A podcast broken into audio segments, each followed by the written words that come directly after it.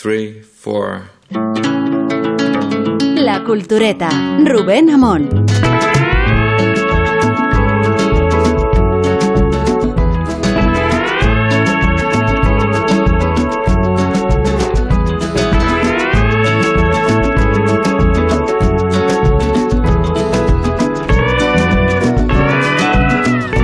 Bueno, decía el maestro François Truffaut, culturetas somos, el cine americano convertía un homicidio en un orgasmo y un orgasmo en un homicidio.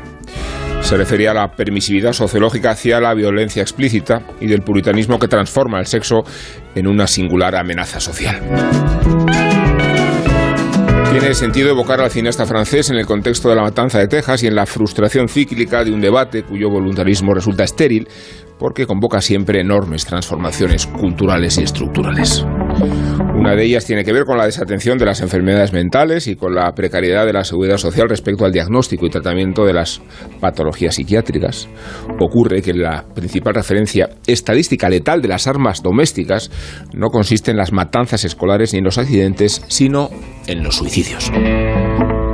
Quiere decirse que el arma de fuego es una amenaza para quien la compra y para los más allegados, no ya cuando se disparan involuntariamente entre amiguetes y menores de edad, sino cuando se emplean para ejecutar a la propia esposa en la escenografía de los crímenes pasionales. Es la perspectiva alarmante que relativiza cualquier solución ingenua respecto a un cambio de paradigma social y cultural. Las armas representan una tradición y una idiosincrasia en Estados Unidos porque sustancian el derecho a la autodefensa en los anacronismos de la segunda enmienda, porque delimitan con un reguero de pólvora la propiedad privada y la legítima defensa, y porque la ausencia del Estado en un barrio inaccesible de una gran ciudad o en un municipio remoto del interior predispone la propia interpretación de la justicia. Y no tiene justificación el crimen múltiple de Salvador Ramos, ni puede atribuirse siquiera al despecho del bullying, ni a su pasado de estudiante deprimido. El mal existe, sin necesidad de buscar coartadas sociales. Y el acceso a un rifle con 18 años no implica utilizarlo en una masacre. Mundo me hizo así es un argumento insuficiente y desesperante, aunque la responsabilidad en que incurrió este salvaje no contradice los peligros de una sociedad militarizada que se resiente de un sistema sanitario deficiente y que se atribuye en tantas ocasiones la interpretación de la justicia el justicierismo es un vector cultural que puede documentarse en el cine y la literatura. De eso hablaremos. Forma parte de una expresión amparada en las facultades del individuo y la precariedad de la estructura estatal que se aprecia en las carreteras y en la sanidad pública y que degrada la reputación de una democracia expuesta a una crisis de angustia como la matanza de Texas.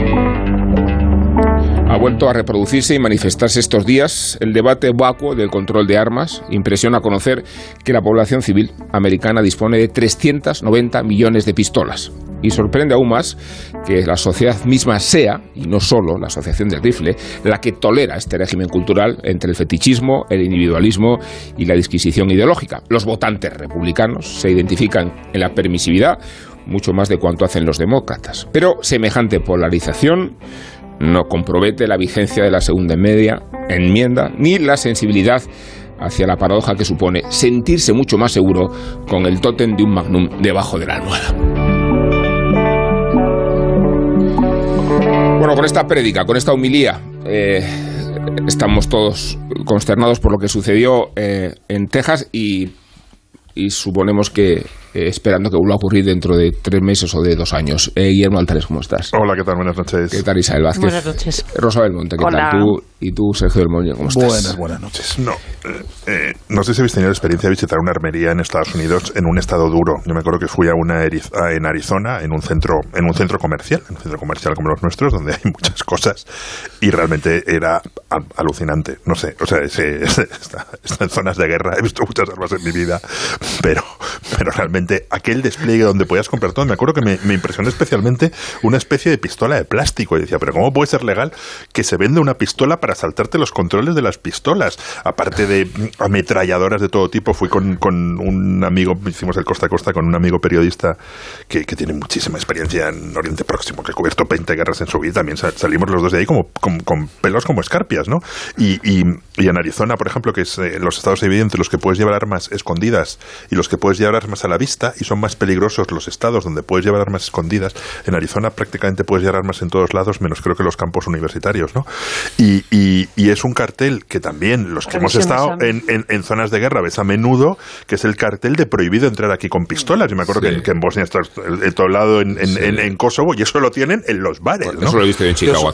Yo, yo, yo, lo he visto, en Caracas. ¿eh? En Caracas tenías que pasar para, para ir a, a, los restaurantes y a los centros comerciales un, y, justo esta semana me dio por ver El Dorado, la película de Howard Hawks de los vaqueros viejos, porque un amigo está de viaje haciendo todo tipo de checos de salud y le dije, eres como, eres como John Wayne en El Dorado. Y de repente dije, qué ganas de volver a ver la peli, ¿no? Y, y, y me la, justo me la puse y yo creo que hay pocas culturas que reflejen, pocas películas que reflejen también la cultura de las armas en, en, en Estados Unidos.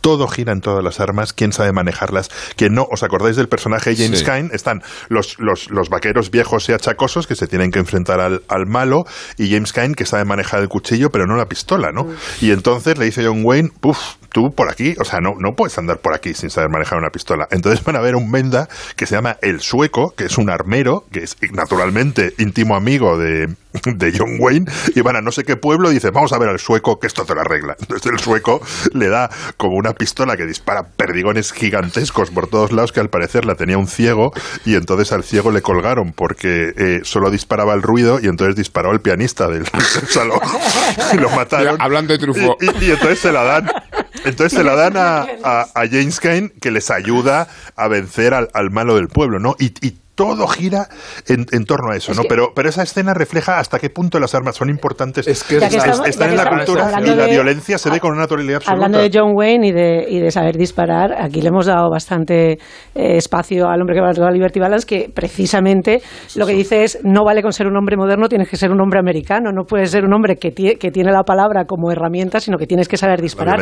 Y se fundamenta en la que la leyenda del hombre que mata a Liberty Balance es el hombre que es capaz de enfrentarse al pistolero eh, a cara de perro, no enfrentándose con él, eh, digamos, en, el, en, la dialéctica, sino en el, fuego, y hacer creer a ese hombre que es capaz de mm. ser ese tío que la gente espera que sea para poder ser un, representante digno de una sociedad que tiene como segunda prioridad, después de la libertad, el derecho a llevar armas, que es que si vemos la escala de valores dentro de las enmiendas a la Constitución, es la segunda, en orden. Entonces, y, que está eh, fundamentada en el hecho de la preservación de la vida, la libertad y la propiedad de una sociedad que eh, determina como propia la usurpación de una tierra ajena. Es decir, ellos perciben, porque evidentemente el ataque de los, de los, de los nativos es feroz, como de sociedad primitiva que, se precie, pero ellos consideran que la tierra es suya y se tienen que defender de alguien que les está atacando. No conciben lo, la, digamos, la broma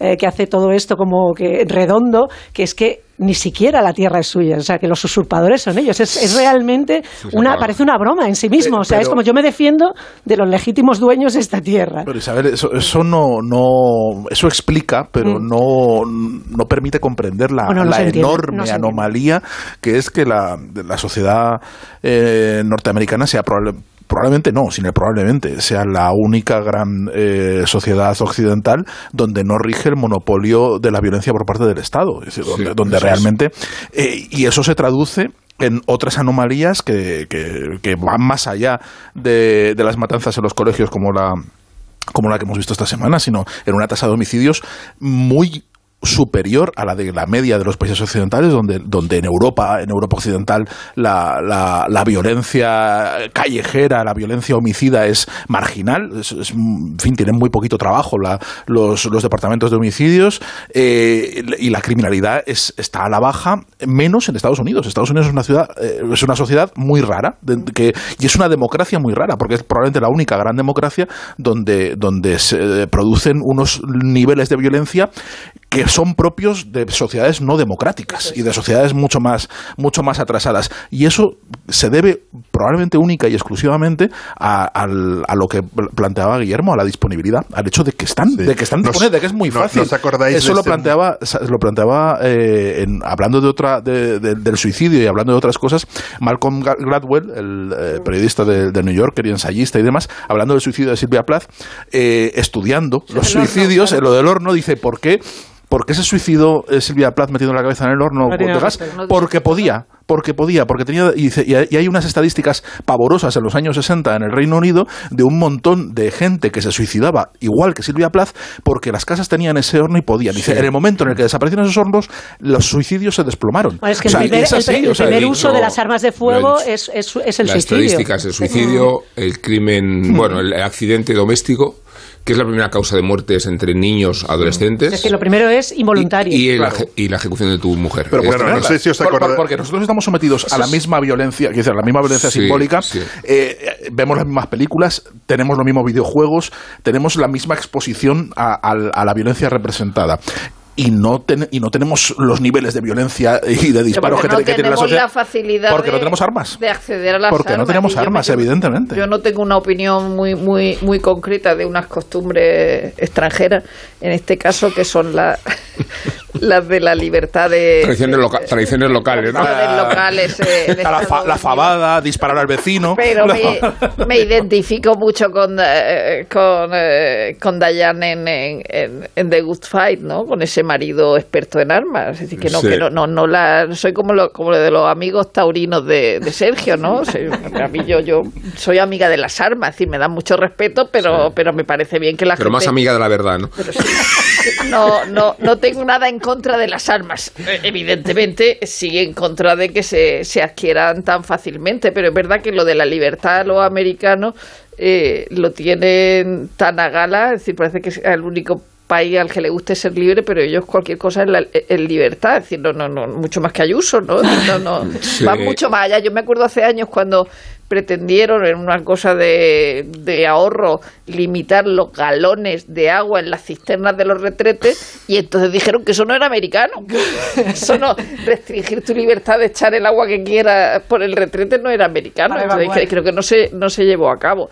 Y es verdad que tenemos una iconografía de, de las armas muy atractiva muy atractiva. Es decir, igual digo que hay un sustrato cultural, ¿no? Claro, que, claro, claro. Que, predispone eh, eh, estas sensaciones. Y añadía antes la figura del justiciero, porque es una forma de reivindicar que la justicia la puedes emprender tú mismo por ausencia del Estado o porque crees que tienes el derecho a interpretar la justicia. Pero eso es el Me Too también.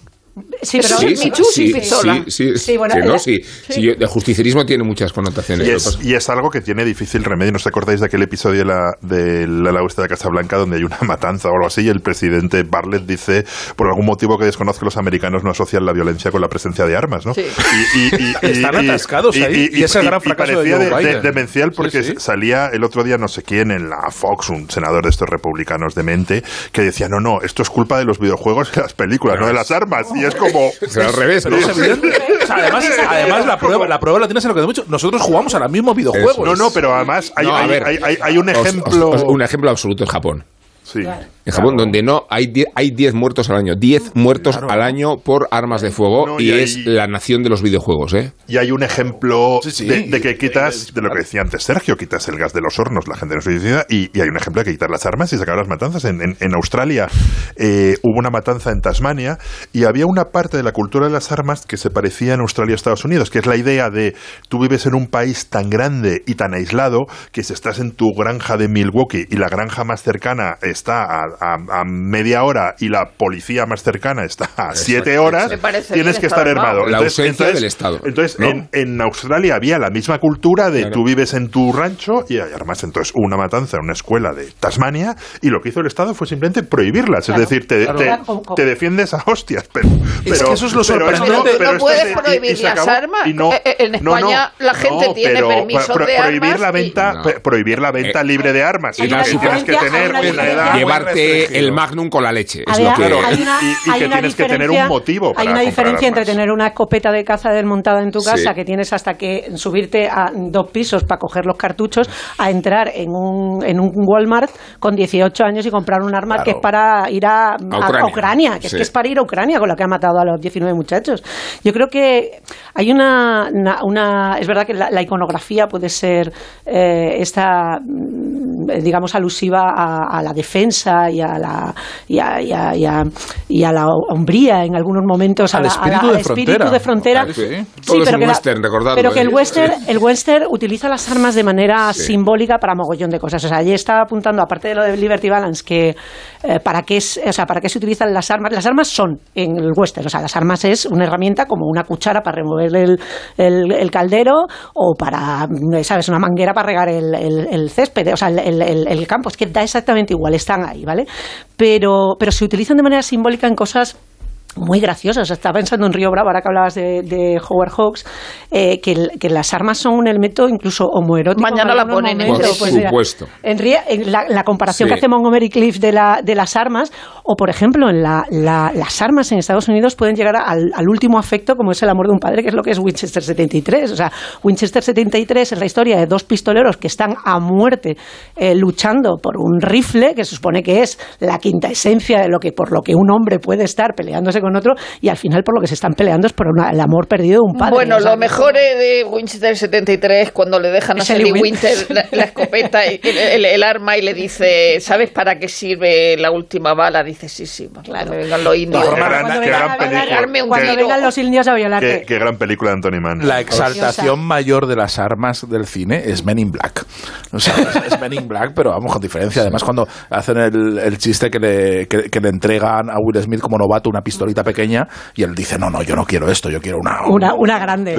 Me gusta era una vez en Hollywood lanzallamas, eh, mi arma favorita. Acordaos también de, como símbolo, decía de hombría, también de, de, feminismo en Alien, cuando le entregan el armatoste del siglo XXII a la teniente Ripley y dice, no, no, si yo sé cómo va esto. Que pues, recuerdo una entrevista que, le hice a Dustin Hoffman, eh, creo que en Cannes, por una película, una comedia de las que hizo hace poco, y bueno, hace poco, hace unos años.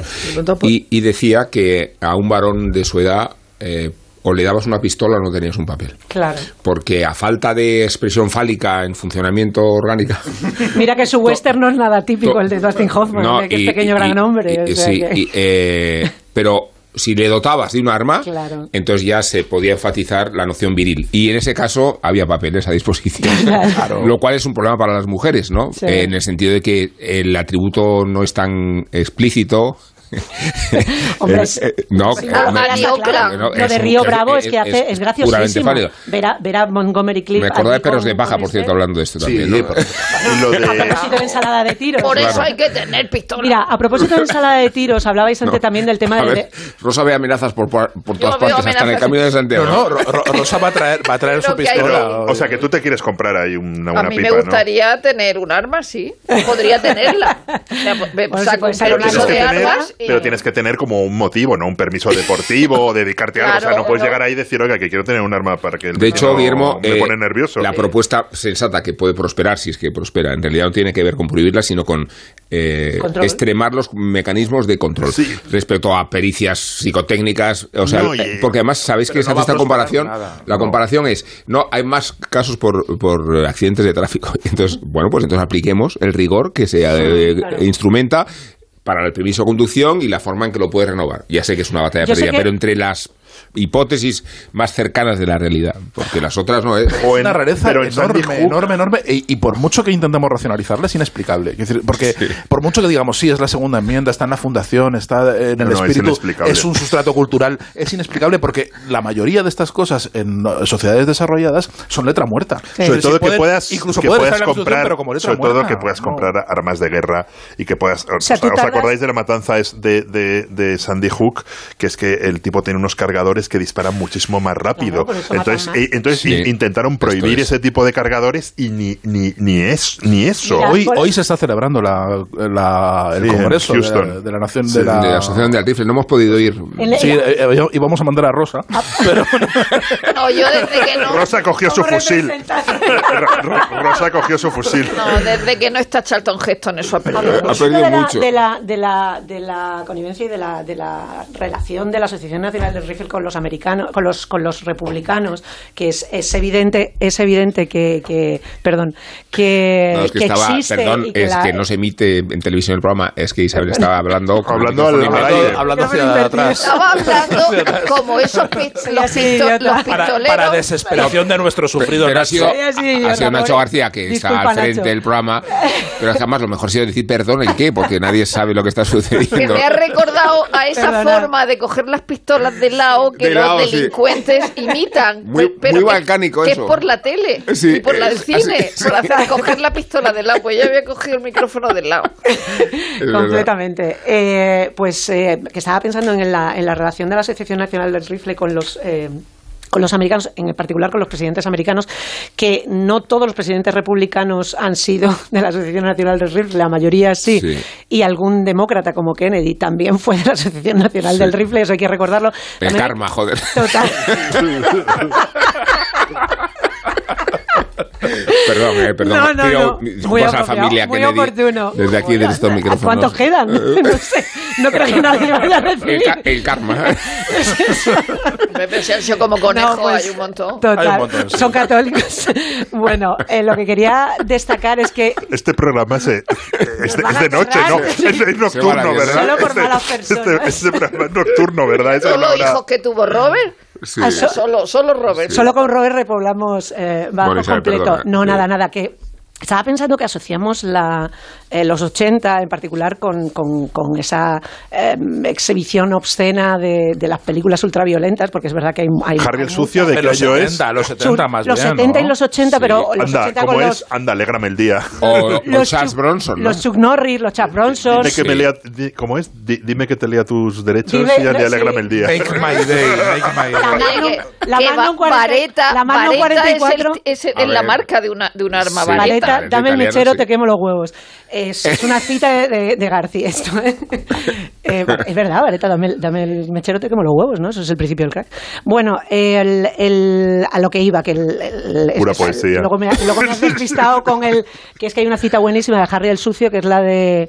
eh, ¿Quién piensa que, que esa es la mejor pistola? Dice Smith Wesson y yo. ¡Pum! Y le pego un tiro. Bueno, la mejor cita era la de, la de- la de- no, no es americana, pero vamos, el, el bueno, el feo y el malo cuando están eh, en, con la en, en- en- que, va- que le lleva al otro con la pala y le está apuntando con el rifle, le dice, mira, el mundo se divide en dos personas, los que tienen un rifle y, los, que, cavan. Y los que cavan, tú cavas. Bueno, luego hay que recordar a Woody Allen en Harry y sus hermanas cuando se quiere suicidar con el rifle. Con el rifle y que no es capaz. No. Nos No, estamos y- tomando no, no, a risa y- un y Woody- asunto y Woody realmente... Woody pero- Es necesario. Que solo faltaba, ¿no? No, Woody Allen cuando hace una, una pistola Sí. con una pastilla de jabón para fugarse de la cárcel, toma el dinero y corre, ¿no? que, es que, que es que se le, que se, que empieza Se a le llover derrite, y se le derrite.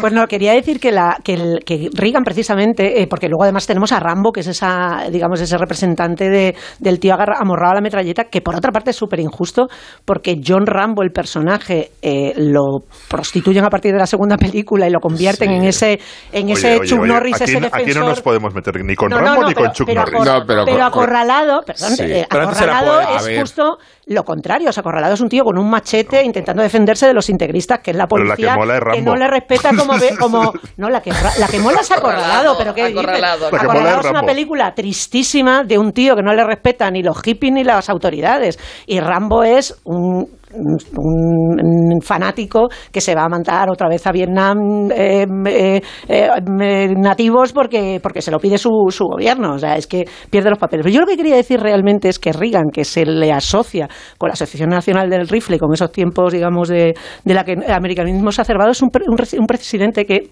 irónicamente, cuando, Elegido el mejor presidente de la historia. cuando es gobernador de California, impone un montón de restricciones al control de armas. Sí. O sea, es el presidente Sí, sí. en los años 60 que prohíbe que se lleve armas a la vista, lo que hablabas antes, Sí. que se hagan controles psicológicos para tener, eh, para La única guerra de. Reagan fue la Guerra Fría, además. O sea, Total. que- Luego también la lió, o sea, Reagan de las armas tiene un montón de, de- de cosas graciosas, porque claro, lo del Irán contra tiene también mucha gracia. Sí. Eh, Ir a venderle armas a unos para financiar otra No, a ver, es guerrilla. Es que esta dinámica republicana-demócrata es muy paradójica porque en tiempos de Obama se compran muchas más armas pensando que las va a prohibir o que puede restringirse y en tiempos de Trump se relaja. Claro, cada vez que hay una matanza se disparan, las ventas de, armas. Y después otro condicionante que yo creo que es muy característico de Estados Unidos, que asociado a las armas resulta incendiario, que es el problema de la salud mental. La, la, desatención de la, de la seguridad social en esos ámbitos. Eh, Guillermo Fesser contaba que los principales centros de atención psiquiátrica de Estados Unidos son las cárceles. Eh, precisamente porque es allí donde está garantizado, con la precariedad que queramos, la, asistencia a quienes la requieren y que era tan desequilibrado el sistema sanitario que había enfermos de cáncer que decían delinquir para garantizarse una cobertura sanitaria dentro de una cárcel.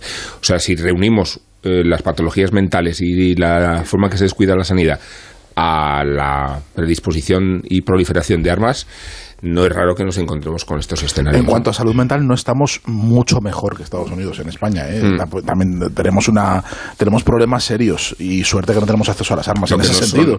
pero... De hecho, fíjate las estadísticas de, de muertos de armas de fuego en Estados Unidos son 10,6 por cada 100.000 personas, 0,6 en España, 10,6, 0,6.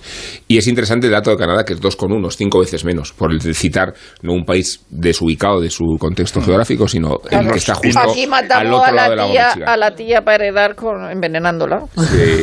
bueno, y aquí, día, ¿no? Y aquí los, los kinkis en los 80, cuando iban, iban atracando farmacias, mm, iban ni, ni siquiera llevaban navaja, llevaban un, destornillador. Bueno, y gran parte, y gran parte de esas armas están pasando a México para armar a los, a los cárteles, como se llama la película esta de Stephen Soderbergh de, de joder, narcotráfico, que, está, que, estaba muy bien. Sí, tráfico. Ahí se, veía, y uno de los grandes problemas de, de, México es que cruzan los cárteles a las armerías de la frontera de Texas y Arizona, que están súper nutridas, las pasan a México y realmente gran parte de la violencia de México se, es con armas estadounidenses. Sí, es que al final, eh, incluso es el principio, uno de los principios de, de la estructura dramática contemporánea. Tú si tienes una, una, pistola en el primer acto, si muestras una pistola en el primer acto, es para, es, la, es, la, es, para utilizarla en el, en el tercero. Entonces es que es así. es, que eso es lo, primero, lo primero que te cuestionan el, cuando das eh, cursos de escritura creativa, lo, primero que te cuestionan cuando dices esto, escopeta la y, y, salta uno siempre. ¿Y por qué? A ver, no voy a poder yo sacar una pistola como me dé la gana a mí.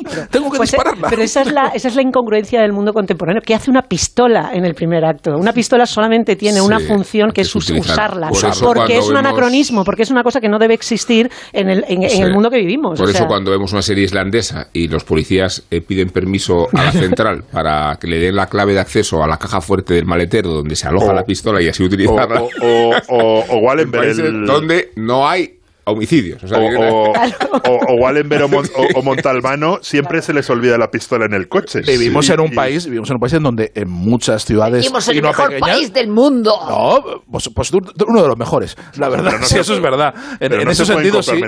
No, pero que la policía local no tiene no, no armada. No, no armada va con porras. No, llevan armas de fuego en muchos sitios. O sea, que, que aquí eh, es, está restringido incluso a muchos cuerpos de seguridad. Sí, debe ser. Y está pensando en escenas de armas y es verdad que la de la de Sin Perdón cuando, cuando va a matar a Jane Hackman, Clint Eastwood, y dice, vas a disparar a un hombre desarmado, dice, se tiene que haber armado antes de decorar el salón con su salón con mi amigo. es que cuando has mencionado México y Rambo pensé que te referías a la última y la capacidad con que Rambo acaba con México el mismo. esa no la he visto, no la he visto ni yo. esa, Rambo 4 ni siquiera la he visto. Son muchas armas, incluso para Stallone. hay una más. Mi, a mí me gusta la de en que Rambo se casa. ¿Se casa? Pero qué bonito. Al final se casa. A, mí Rambo 3. No, pero la última Cuando va a Afganistán. Es, acorralado, acorralado. Se atribuye, Esa es la que se casa. No, pero se atribuye con Richard Crenna, la capacidad de la venganza contra un cartel mexicano y los mata a todos. Y, mata miles de, pero miles de mexicanos. pero bueno, en Kill Bill también Uma Thurman mata a mucha gente y es con una espada. Pero con katana. Sí. En Kill Bill y, y, muy bonito. Y en Killing Eve se mata a mucha gente y casi, Y, casi nunca con armas de fuego. Sí, Siempre con las manos. Una cosa, y en Killing, Fields, en Killing Fields no te digo. bueno, con esta broma tan dicharachera, muy cultureta por otro lado, que viene a demostrar la erudición de quienes aquí estamos respecto al cine y de otras derivaciones. Vamos a hablar de un ilustre escritor italiano del que soy muy partidario, seguro que vosotros también. en realidad, eh, lo va a hacer Miguel Venegas, porque aprovechando que está el Giro, nos va a hablar de Dino Buzzati. Qué gran Precioso libro. Qué gran Precioso libro. Dicen los nostálgicos que el Giro ya no es lo que era. Lo dicen también de la Vuelta a España y del Tour, pero quizás estos nos suelen encontrar más cerca y con el calendario más despejado. El Giro se corre en mayo, cuando las finales del fútbol, y eso es competencia demasiado severa. El Giro termina en Milán porque allí lo inventaron. Lo hace el último domingo de mayo, un día después de la final de Champions de fútbol, y pone fin a tres semanas de gestas y suplicios sobre una bicicleta recorriendo el país más hermoso del mundo. Da igual si la ronda pasa junto al Etna o el Vesubio, si escala por la costa malfitana, los lagos del norte o los Dolomitas, si se adentra en Roma, Florencia, Verona o hasta Venecia, o si bordea la Torre de Pisa, el Vaticano o las Cinque Terre. El helicóptero del Giro es la pieza más rentable para la televisión que emite el espectáculo. Y el Giro tiene sus mitos, dentro y fuera de la carrera. Hace una década se resucitó para los lectores españoles un libro imprescindible para los amantes de Giro y de Italia con ese nombre precisamente, Giro de Italia. Su autor fue Dino Bucciati, el escritor recordado por El desierto de los tártaros, su obra maestra. A se lo recuerda como escritor, pero él siempre renegó de ese título. Decía ser un periodista que escribía algunos libros como hobby. La mayor parte de su vida la pasó como redactor del Corriere della Sera y como tal fue enviado a África de corresponsal en 1939. Allí pasó parte de la guerra y escribió El desierto de los tártaros, una alegoría existencial con un teniente perdido en una fortaleza donde nunca llegaba el enemigo. En 1949, Dino Bucciati desembarcó en Palermo junto con todo el pelotón del Giro de Italia. Su misión era contar la carrera para el periódico, pero él hizo algo más que eso. Retrató un país que se estaba recomponiendo. Bucciati describió una Italia que vivía la euforia con el ciclismo, una alegría explosiva que necesitaba para olvidar la guerra y el fascismo, y que encontraba a través de los grandes ciclistas como Fausto Coppi o Gino Bartali. En los tres primeros días de carrera, en Sicilia, el reportero se acercó a la isla, rural y algo alejada del resto del país, la tierra del bandido Giuliano, donde el gobierno se esforzaba en renovar la unidad nacional. El libro es un memorando de la Italia de posguerra enganchada al ciclismo y sus sudores. Bucciati ya era una estrella cuando recorrió el Giro de Italia en el año 49 y seguiría siendo una referencia cultural hasta su muerte en 1972. Nos dejó un periodismo cuidado y bello, varios recopilatorios y media docena de buenas novelas. Cada cierto tiempo el Giro de Italia pasa por su pueblo natal, Belluno, al norte del Véneto y junto a las montañas. Siempre es una buena excusa para acercarse a lo que nos dejó, como un gran periodista que tenía como hobby escribir algunos libros, y lo hacía de maravilla. Aunque creas que no ha tocado, no pierdas la ilusión. Mira al otro lado, ahí va, está premiado. Ahora tienes más opciones de ganar. No hay lado malo en el nuevo cupón. Por los dos lados puedes ser ganador. Nuevo cupón diario. Ahora de lunes a jueves con premios a las primeras y a las últimas cifras. Además tiene un primer premio de 500.000 euros al contado. A todos los que jugáis a la 11, bien jugado. Juega responsablemente y solo si eres mayor de edad. Morosidad, falta de puntualidad o retraso, en especial en el pago de una cantidad de vida o en la devolución de una cosa. En Alquiler Seguro trabajamos para que nunca tengas que conocer el significado de esta palabra. Por eso, mantenemos la morosidad en el 0% y te garantizamos el cobro puntual de las rentas el día 5. Infórmate en alquilerseguro.es. Alquiler Seguro. Protección. Propietarios. Un casino con más de mil juegos, con las slots más populares desde solo 10 céntimos, donde el dinero que ganes será siempre tuyo, sin retirada mínima. ¿No va más? Sí, sí va más. Descubre estas y muchas más razones que hacen de PlayUzu un casino único. Juega ahora en playuzu.es. Solo más 18. Juega con responsabilidad. En Onda Cero, La Cultureta.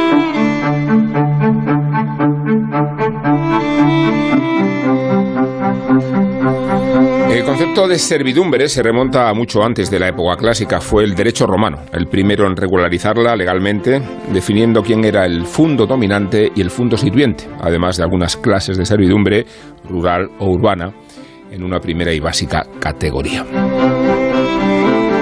Son muchas las películas y las series que han reflejado la esclavitud y la servidumbre ambientadas en época romana, por ejemplo. Podríamos hablar de la serie Spartacus o de algunos tópicos como Gladiator.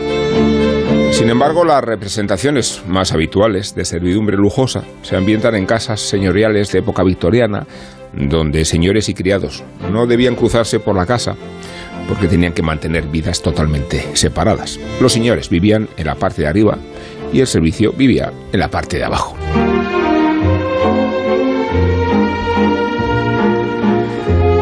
Seguro que habéis identificado el tema principal de la serie Arriba y Abajo, que se estrenó en 1971 y que narra la vida de la familia Bellamy y de su equipo de servicio, el mayordomo, la cocinera, la sirvienta principal.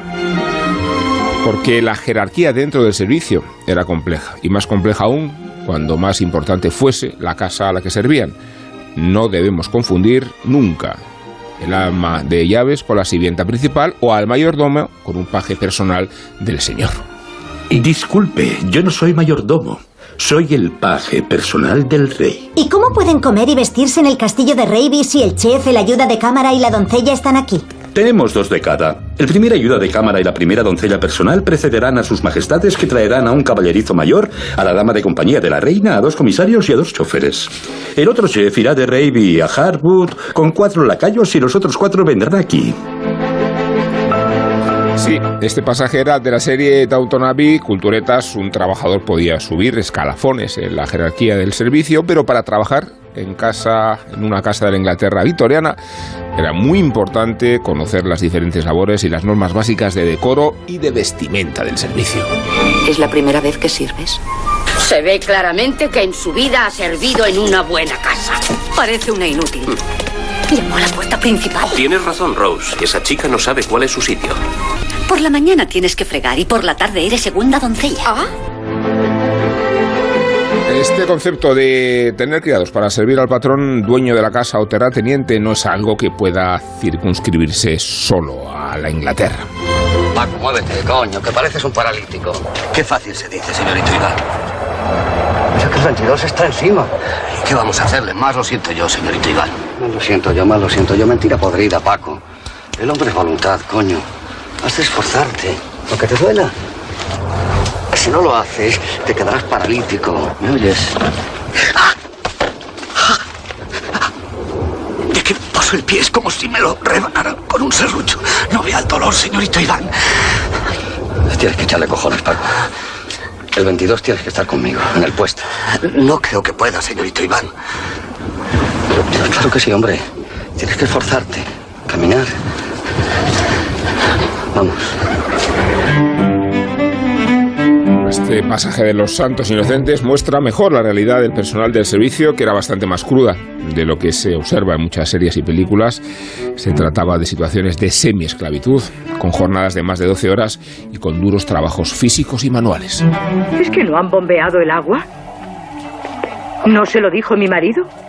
Hay que bombear por la mañana y por la noche. Y a mediodía si alguien quiere tomar un baño. Hay que ponerla a punto, jovencito. Lleva mucho tiempo fuera de uso. En 1891, según el censo oficial de Inglaterra, de 29 millones de población activa, un millón y medio servía en casas particulares a cambio de salarios bajísimos. Y de ese millón y medio de trabajadores, más de 100.000 tenían entre 10 y 15 años y no sabían ni leer ni escribir. Estos son algunos datos que incorpora, que aporta el libro del que nos vamos a ocupar, Nunca delante de los criados. Lo edita Periférica, está escrito por Frank Victor Davis. Y os pregunto qué os ha parecido, no sé si por razones conyugales a Guillermo Altares. A mí me ha parecido, me, pareció un libro, me pareció un libro extraordinario, la verdad. además, siempre, ah, nunca conseguí entrar en el, en el mundo de Downton Abbey, ni, ni vi arriba y abajo, pero sobre todo Downton Abbey siempre me irritó mucho, porque era una idealización de algo que no podía ser ideal, porque es la, la, el claro reflejo de una sociedad de castas, donde cada uno, mm, como eh, has dicho en la presentación, cada uno tiene que estar en su sitio. Y entonces este libro refleja lo que hay detrás de esa sociedad de castas, que es la pobreza, la explotación, em, regímenes que bordean la esclavitud, cómo les pagan, la sumisión absoluta, em, condiciones de trabajo atroces, habitaciones. Me, acuerdo que, contaba la historia de una señora que dormía en el cuarto de baño y que entonces, antes de que llegasen los, de la criada, tenía que mm, plegar la cama y no tenía ni dónde dejar la ropa. Eh, eh, jornadas que empezaban, había, cuenta la historia, una jornada que empieza a las 5 de la mañana y que, y que acaba a las 12 de la noche. ¿Y la que pare entre el almuerzo y la cena? Hay una que pare entre el almuerzo, y la, cena, una criada que no se dan cuenta que está embarazada y pare entre el almuerzo y la, cena. Y además las criadas que están embarazadas están condenadas a ser expulsadas a la, a, la pobreza, ¿no? Entonces, esa, esa sociedad que, que es, en realidad es anterior a Downton Abbey, porque Downton Abbey es en cierta medida anacrónica porque refleja un mundo que ya se ha acabado, es la sociedad victoriana y Danton Abbey es post-victoriano, o sea, tiene algo de anacronismo, porque fue en la Primera Guerra Mundial cuando muchas de estas mujeres se, fueron, se fueron a trabajar a las fábricas y empezaron a tener una vida absolutamente normal y se dieron cuenta que el otro era una explotación intolerable, ¿no? Pero me ha parecido muy, muy interesante, me ha, me ha recordado una película que creo que recomendaste tú, que era White, White, Tiger, que es la historia también de una sociedad de castas, en esto es la India, Y, de un mm. criado y de un criado indio, que es una historia contemporánea, ¿no? Entonces es eh, bueno, es eh, realmente la otra cara de un mundo excesivamente idealizado y, en el fondo es, es espeluznante. ¿no? Es, es, alucinante porque el, libro, que yo he intentado buscar quién es el. porque hay una anotación en, en la edición de Periférica que dice que eh, este tío no, no, debe estar, digamos, sus herederos eh, localizables, el tal Frank Victor Dawes, que, que, edita esto, porque este libro está, por, está fechado en el 83 sí, no, se tiene información y no se tiene información sobre... sobre los herederos y está hecho a partir de testimonios reales, hay que decir, que es una especie como de usos como los de Martin Gait, un poco de usos y costumbres de, los, de, los, de los criados en la época victoriana y eduardiana. Eh, y esta recopilación se hace a partir de los testimonios que le mandan eh, a modo, digamos, de, por, vía epistolar. La gente, él pone un anuncio del periódico, la gente se lo manda. Entonces, le manda los recuerdos, pero es una recopilación que él hace en los años 70 eh, de la gente que todavía queda con, con recuerdos o de sus padres o de, y luego parte de investigación histórica que él hace. Me, parece, me ha parecido un libro estupendo, además está muy bien escrito y se, se, lee de manera muy agradable, nos remite a esas, como tú decías, fantasías de una realidad terrible, pero que se, se ha idealizado durante mucho tiempo, y no, pero no escatima en, en esas barbaridades que decíamos, pues eso, una criada que, que pare entre el almuerzo y la cena, porque no se le permite eh, ni siquiera estar. El caso de las, de las criadas es, es paradigmático porque, claro, era tú no puedes tener un pretendiente, que era lo que se, lo que se decía, tienes que servir de manera eh, vitalicia a tus empleadores hasta que ellos decidan que quieren prescindir de tus servicios. Eran niñas que entraban a trabajar a lo mejor con 12, 13 años. Eh, no se les permite tener una vida teniendo en cuenta que la vida entonces era casarse y tener una familia, era la única opción que se le podía, se le podía dar. Y en el caso de que sí, de que el, señor te mm, violase o materiara relaciones consentidas contigo o el hijo de la casa, se te, echaban de la casa y pasabas a ser, eh, tiene un nombre, es las Dolly Molly, creo que se llama, o algo así, que eran las muchachas que tenían que ejercer la prostitución viniendo de la servidumbre. Es decir, había asilos eh, que solamente en Londres Creo que se contabilizan en la época de la, Reina Victoria como 80.000 prostitutas solamente en, en bueno, las víctimas de Jack el Destripador. Efectivamente, en, esa época del, del West End tan, tan, tan turbia y tan, tan siniestra, pero que gran parte de ellas eran eh, repudiadas del servicio, que no habían podido eh, tener ninguna otra opción, porque como mujeres no tenían muchas alternativas a la hora de, trabajar y las habían echado del servicio porque las habían mancillado, las habían, o ellas de alguna manera no habían sido eh, capaces de, de, resistir las agresiones de los, de los empleadores. ¿no? Entonces eh, son historias tremendas, las hay eh, las menos tristes, desde luego. Hablábamos, hablábamos en el debate sobre las armas de una, de una anomalía de una sociedad y esta es otra anomalía de, de, la sociedad victoriana. Y la seducción que ejerce sobre nosotros también. pero porque, como ejercen todas las anomalías y efectivamente además como esto tiene ha generado muchísima literatura y, y muchísimo cine pues sigue sigue fascinándonos porque la sociedad británica en buena medida todavía está fascinada con aquello, ¿no? Y todavía vive, vive eh, en una, mm, en fin, idealizando a veces, pero a veces también eh, con, con, retratos más, eh, intentando comprender qué fue aquello, ¿no? Es una, creo que, se vive entre, entre el trauma y la ensoñación mm. en la, el, el, mundo británico como todo lo que tiene que ver con la herencia victoriana que es, que, que en fin, que es brutal y que creo que es una, una época que, tiene, que hizo de eh, de Inglaterra hizo del Reino Unido algo verdaderamente distinto en, el en, el momento de explosión imperial, eh, distinto y parecido al Imperio Romano con el cual se comparaba, ¿no? Y, y, estos son los esclavos del Imperio Romano que hasta los años 70 nosotros pensábamos que eran los proletarios como nos había enseñado el marxismo, ¿no? Y este libro yo eh, creo que lo, lo, comparo mucho mientras lo leía, me recordaba mucho a uno de los primeros libros de Engels, que, que sirvió de base documental, que es, prácticamente un reportaje, ¿no? Engels tenía mucho, de, mucho más que Marx de, periodista, y eh, Engels, desde su condición de, de empresario y de propietario de, fábricas en, en, la Inglaterra de la Revolución Industrial, escribió un libro muy influyente en 1845, al principio, antes, antes de toda la época, de, la gran época victoriana, que es la condición de la clase obrera en Inglaterra, que es un clásico no solo del marxismo, sino de la, de la sociología, y donde estudia las condiciones de explotación, influyó, eh, es, como la, la, parte documental de los libros de Dickens, ¿no? en, en, muchos aspectos. Y es curioso que en todo eso...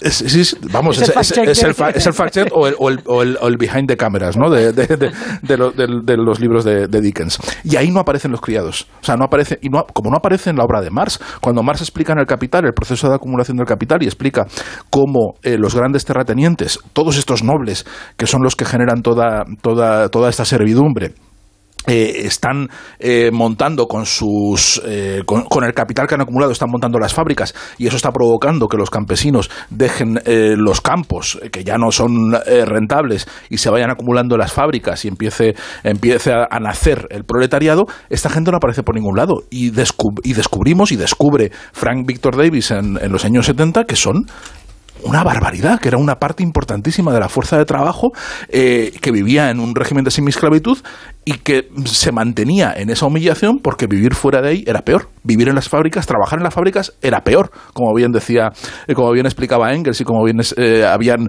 visto todos los, los sindicalistas y los, y los pioneros del movimiento obrero. Pero fuera de las fábricas incluso era todavía peor, porque una, cuenta una, un, panorama del Londres victoriano que, que estaba lleno de mendigos por todas partes. Se calcula que había más de 50.000 personas viviendo en la calle, constantemente en Londres todo el tiempo, ¿no? Y, y esa era la, el, el, sitio al que, te, al que te abocabas si salías de ese mundo de servidumbre, eh, que era absolutamente obsceno. Que por otra parte con su propio sistema estamental. O sea, quiero decir que hace mucho hincapié en el hecho de que al mismo tiempo que se está conviviendo con esos principios, digamos, de, de conciencia, de, digamos, de, estar describiendo al, proletariado de alguna manera como una masa que al unirse puede, puede conseguir una serie de, de ventajas o de avances, por otro lado, los los, siervos, los, sirvientes domésticos, están en, una, en un sistema atroz en el que están completamente a merced del empleador y al mismo tiempo a merced de sus superiores dentro del propio Es un sistema como el de los campos de concentración nazis. o sea, Estás, eh, temes mucho más al mayordomo, o al, ama de llaves que a tu, que a tu, que a tu dueño. pero lo, interesante, ya termino, perdona Rosa, te dejo, que, que, lo interesante es que son invisibles hasta para los que están estudiando la opresión. O sea, no aparecen por ningún sitio y son un millón y medio de personas, son una fuerza de trabajo que no es comparable a lo que a los sirvientes que había en Francia o en cualquier otro país europeo. No había tanta gente empleada y no había tanta gente de clase media que tuviera un criado. Es que, es que había en, la Inglaterra victoriana tenían criados gente que no podía permitirse tener un criado, pero aún así lo tenía. Es decir, porque era, era como, como algo que, una, cosa aspiracional eh, totalmente delirante. Y, y cuando, en fin, cuando los marxistas empiezan a investigar, esa gente no existe. no existen para ellos. No, no, no, no, no son merecedores de una liberación. Pero es que no existe el criado en la propia ficción. Eh, es decir, la génesis de arriba y abajo cuyas creadoras, aunque en este libro dice la protagonista Jim Mars, no, Jim Mars es creadora junto con Eileen Atkins de, de Arriba y Abajo, ellas, se, ellas sí leyeron el libro de, de, de, Margaret Powell de En el piso de abajo, que al que hace referencia, que son las memorias de una cocinera inglesa en los años 20, bueno, ya empieza de pinche y empieza con otras cosas. Entonces, Eileen Atkins y, y, y Jim Mars veía en la tele, veía la saga de los Forsyth y decía, ¿y aquí quién pela las patatas? ¿Aquí quién vacía, quién vacía los orinales? Y entonces por eso ellas hicieron, hicieron arriba y abajo y luego cuando en 2010, eh, es del 71, es decir, este, este libro, cuando él pide los, los testimonios en el Daily Telegraph, eh, Fran Víctor Deu eh, eh, ya había visto arriba y abajo, que es del 71, como ha dicho, como ha dicho Rubén antes. entonces, recoge, recoge todo eso. Luego, Downton Abbey, es verdad que empezó en el 2010, es verdad que es muy pastiche, pero también es verdad que bastante accurate, que dirían allí, ¿no?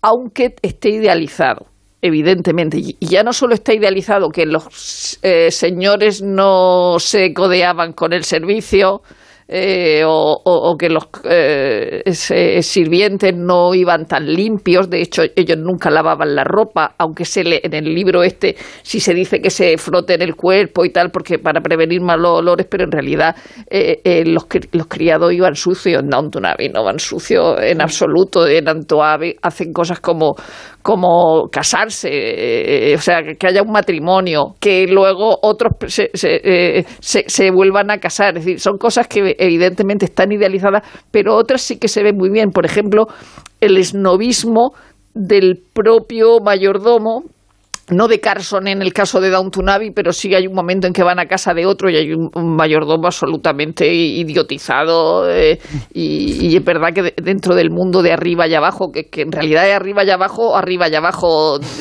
porque quiero decir... es como, y arriba otra vez, que se trabaja, que se trabaja abajo pero se duerme arriba, es decir, y subir, y, a veces podía haber unas escaleras larguísimas. Dicen como 150 escalones entre la guardilla llegar arriba, de eso, eso lo cuenta uh, Margaret Powell en, el piso de abajo, que editó hace unos años Alba, eh, cuando ella llega a, con una maleta que, que, era casi nada, cómo tiene que subir a, a, la guardilla con la poca maleta. Dice, menos mal que, que llevo poco, poco, poco, poco equipaje pero, pero es verdad que es un mundo eh, eh, absolutamente increíble a veces. Ese, ese, que roza la esclavitud, ese que si te llamaban Marion, no te podías llamar Marion, te, tenías que llamar Mary o Jane, y si te llamaban Marion como a Kunta Quinte le, eh, le cambiaban el nombre, ¿no? Es decir, te llamarás Toby.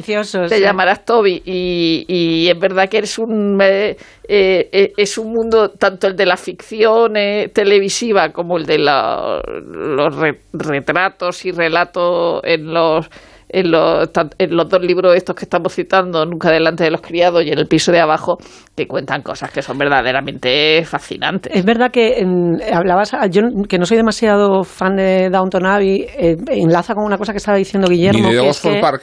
Muchísimo, de Park sí. Sí, es como la versión concentrada y buena. Es como todas las ideas estaban ahí. Luego esto fue como estirarlo. Eh, la primera temporada todavía tiene un pase, pero ya hay un momento en el que se, se desvirtúa. Pero creo que hay una parte interesante en, en, Downton Abbey que apuntaba a Guillermo, que al ser una ficción que es en el periodo de la, de la primera, arranca con, la, con el hundimiento del Titanic, o sea que es la pre-primera la pre -primera guerra mundial, es, la anomalía de nuevo está en que exista esta casa señorial con este, digamos, con, con tantísimo servicio, cuando todo eso se va a ir dispersando y eliminando. Entonces, el proceso de Downton Abbey durante esos años es el de los servientes se me suben a las barbas porque pueden, o sea, porque realmente ya hay alternativas laborales para no estar sometidos a esa disciplina. Aunque en Downton Abbey se haga con muchísima ligereza y con muchísimas actualizaciones de cosas que no debían ser así, a mi juicio. Creo que sin duda quien mejor retrata la evolución de la servidumbre en esos años es, eh, primero la novela, que estoy seguro que la ha traído eh, Willy y ahora, y ahora hablaremos de ella tanto, la novela Los restos del día como la adaptación de James Ivory de Lo que queda del día, que es la que te cuenta realmente el final de esa era a partir de, eh, además, los diferentes eh, habitantes de esa casa señorial. No solamente te está ah. contando la historia del siglo XX, sino que te está, está, contando el final del XIX y anteriores a partir de la evolución de quiénes son los diferentes Lord Darlington y, sobre todo, a partir de la figura de Stevens, que, es, eh, que sigue anclado en otra época, el mayordomo, que sigue añorando la época en la que los señores eran señores y todo funcionaba como tenía que funcionar, con el ama de llegando a su hora y sin echarse novio, que es lo que termina por romper todo esto. Todo lo que cuenta el libro de Nunca, eh, delante de los criados es exactamente todo está en lo que queda del día. Lo ves todo en todos los detalles. A veces incluso habla él de cómo los criados eran los que tenían que enseñarle a los, a los chicos de la casa las verdades. ¿Os acordáis de del momento de las abejitas y las flores? Mm. Que está Stevens hablando con Hugh, con Hugh Grant y Hugh Grant está como muerto de la risa diciendo, pero este hombre que me está contando, por favor. O sea, qué vergüenza me está dando este señor. Todo eso está ahí. Está la, vulgaridad de los advenedizos que no entienden la grandeza, a ojos de Stevens, claro, de la aristocracia británica. La gente que es, la, como los burgueses son mucho más vulgares y mucho más groseros con el servicio que los aristócratas. Los aristócratas lo asumen como de cuna, esto es mi derecho y hay que ser educado con el footman y con el, y con el presidente que viene a verme. O sea, todo eso está en, en, tanto en la novela como en la, como en la adaptación. Sí, la, la, la novela también tiene otra parte, es una gran reflexión sobre el nazismo y sobre la idea de servir a un amo injusto, ¿no? Como una sociedad, o sea, él no cuestiona las cosas en las que estica su amo, que básicamente pertenece al partido que quería entrar en, guerra con, con, con, Alemania y no, no contra Alemania, ¿no? Y ahí sí que construye ese mundo de no cuestionar lo que hacen los, los, los amos, ¿no? Y es, sí, es, yo de, todas las historias de criados que yo os digo que no son mis, mis favoritas, más allá de los santos inocentes, los, los restos del día es impresionante, pero es verdad que el, que el libro este de Nunca delante de los criados es que es, es un poco la, el ejemplo que citaba Pero ¿cómo pueden no haber visto arriba y abajo? Yo, que, yo no quería, lo hay una, a propósito de la... Ya que, no, eso lo he visto hasta yo. Ya que nos ha quedado, ya que nos ha quedado esto tan, tan digamos, tan... Eh, marxista. sí, tan, interna, tan, tan internacional, eh, es verdad que hay un vínculo maravilloso entre eh, una película de, de crítica, de profunda crítica social, que es El sirviente de Joseph Losey, eh, que la hace en los 60, Joseph Losey, que además es un emigrado americano perseguido por la caza de brujas. O sea, es un tío que ha salido por denunciar las injusticias sociales, ha tenido que salir de Estados Unidos y hace una película en Gran Bretaña eh, a propósito del sistema de castas de sirvientes, ya actualizado en los años 60, con un señorito que se coge un sirviente porque se quiere coger un sirviente. Y es una, digamos, un cuento morboso en el cual el sirviente revierte el poder de esa casa, el, el tour de force entre, entre precisamente Dee Bogart y James Fox, que me niego a pensar que James Fox es el primer Lord Darlington de la adaptación de lo que queda del día, es el mismo actor. Me ah. niego a pensar que no es una broma, porque es que lo he intentado buscar y no he encontrado en ningún sitio que James Ivory haya hecho esa conexión, pero seguro que tiene que ver que el Lord Darlington, que encarna, que es el, digamos, el, la quinta esencia de los valores aristocráticos en lo que queda del día, sea el protagonista del sirviente al que termina sometiendo el personaje de Bogart en, en la película de los 60. Es, como mi serie. buenísima, efectivamente. la verdad, es, precioso a mí la génesis del libro de, Nunca Delante de los Criados cuando, cuando busca testimonios y piensa que van a llegar dos o tres cartas. Y le llegan 700. Sacos, sacos recibe de, testimonios de un montón de gente que está deseando, deseando hablar de, eso. Y, hay un, en fin, un capítulo que, que, es el, capítulo del sexo, ¿no? Y de, y de cómo la mayoría de los señoritos eh, de se, han iniciado eh, violando a las criadas directamente. lo tenemos también en, la bicicleta son para el verano. Lo tenemos ahí, es, que lo mismo, es lo mismo. La muchacha tiene que salir de la casa y además le dicen si yo sé, además es que es buenísima ese momento con Agustín González y Amparo Leal diciendo, yo que lo siento, si es que yo sé que esto es injusto, pero es que te tienes que ir de la casa, ¿sabes, María? Es que no puede ser, es que te que mirar. Tenemos un niño tonto, pero es que te tienes que ir, ¿sabes? es así. No, no, eso es, es, terror. Y creo que había, igual eh, Rosa se acuerda de la, de la cita exactamente, ¿no? Pero no, no era en The Crown cuando le reprochan a. Cuando, la reina se dirige a todos, a, al, a Winston Churchill y al resto de gente, eh, representándoles, diciéndoles que son. les echa la bronca y dice con esto funciona, dice, porque nada les gusta más, nada les excita más a esos señores que, un, que su nani, recordar que su nani les echa la bronca, ¿no? Les excita más no, no, esa de, cosa. De eso habla, habla, habla mucho el libro de la relación estrecha y especial entre las niñeras, las institutrices y los niños, porque eran un mundo aparte, es decir, los niños tampoco se les permitía estar, es decir, eso se ve muy bien en Downton, es decir, cuando los niños los traen un momento y se los vuelven a llevar, es decir, que, que, que Downton, siendo una serie muy confortable. Eh, eh, una serie que pese a la ligereza ya... Le falta un poco de marxismo a Don No, evidentemente, pero sí, pero sí es bastante... Hay, hay, una cosa curiosa y es que la, la reina de Inglaterra vio una, un error, o sea, aparte de los errores que siempre se, se dicen, la de pues, pues, que eso que no se casaban, que estaban más sucios y todo ese tipo de cosas, que ya vio un error en una condecoración, porque aquí, aquí hemos visto la Gran Guerra, ¿no? La Primera Guerra Mundial, donde parece que cambian muchas cosas. El autor del libro evidentemente dice que cambian en la Segunda Guerra Mundial, pero en Downton lo vemos que los cambios se dan eh, después de la, de la Primera. Entonces la Reina de Inglaterra vio que tenían una condecoración que no era de la Primera Guerra Mundial, que eso se hacía después, se hizo después de la Segunda Guerra Mundial es decir, que vinieron unos soldados y no tenían por qué llevar eh, esas medallas, pero es verdad que el libro cuenta algunas cosas, es verdad que, también lo había hecho Margaret Powell, pero por ejemplo, lo, poco que comían y luego algunos trabajos absurdos, como se le no tenían luz eléctrica, entonces se les se le racionaban las velas y las pastillas de jabón, y luego había cosas absurdas como una casa en la que tenían que llevar todos los días la plata y dejarla en los pies de la señora cada noche. Y limpiarla la con, plata. con terciopelo negro. Porque tenían una obsesión de esta gente es que los, es que los le robaran. Y entonces era, era, muy común, por lo visto, ponerles pruebas de lealtad, ¿no? que, iban dejando monedas para ver si se las quedaban y demás. O sea, era, era una gentuza hay, momento, hay momentos Muy a favor de la Revolución Francesa. Bueno, bueno, ha, faltado una guillotina, evidentemente. O sea, lo, lo, que ves, lo que vas viendo, y, y eso lo, dice el propio, el propio Víctor II, que, a lo que esto evidencia que a la sociedad británica le ha faltado una guillotina. Hombre, claro.